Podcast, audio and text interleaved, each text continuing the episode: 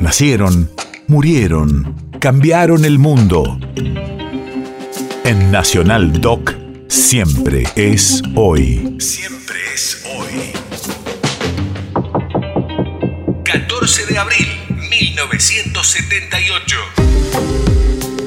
Hace 44 años fallecía el periodista deportivo Dante Panzeri, que se destacó por la influencia de sus opiniones, en especial desde la revista El Gráfico.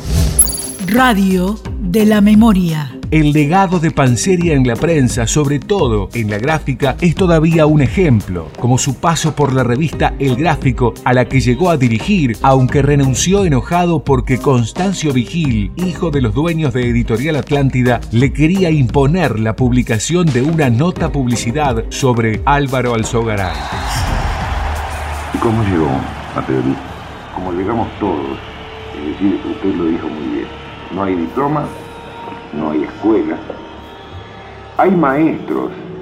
Eh, Antonio Porquia dijo alguna vez algo que para mí es sentencia en la vida y de lo cual aprendí como parte integrante de la propia definición que eh, guía mi vida a través de la frase de, de Porquia. Dijo, en tanto uno aprende, no sabe de quién, de dónde y de cuándo aprende.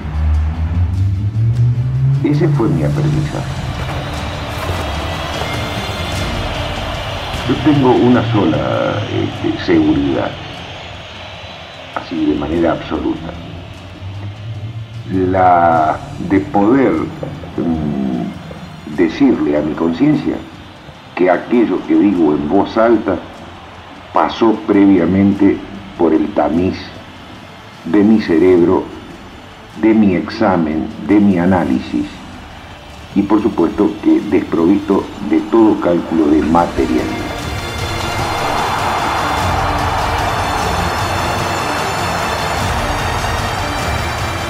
No puede seducir lo que carece de alegría. El fútbol ha matado su alegría para dar paso a la afirmación de su seriedad e importancia comercial. País de efemérides.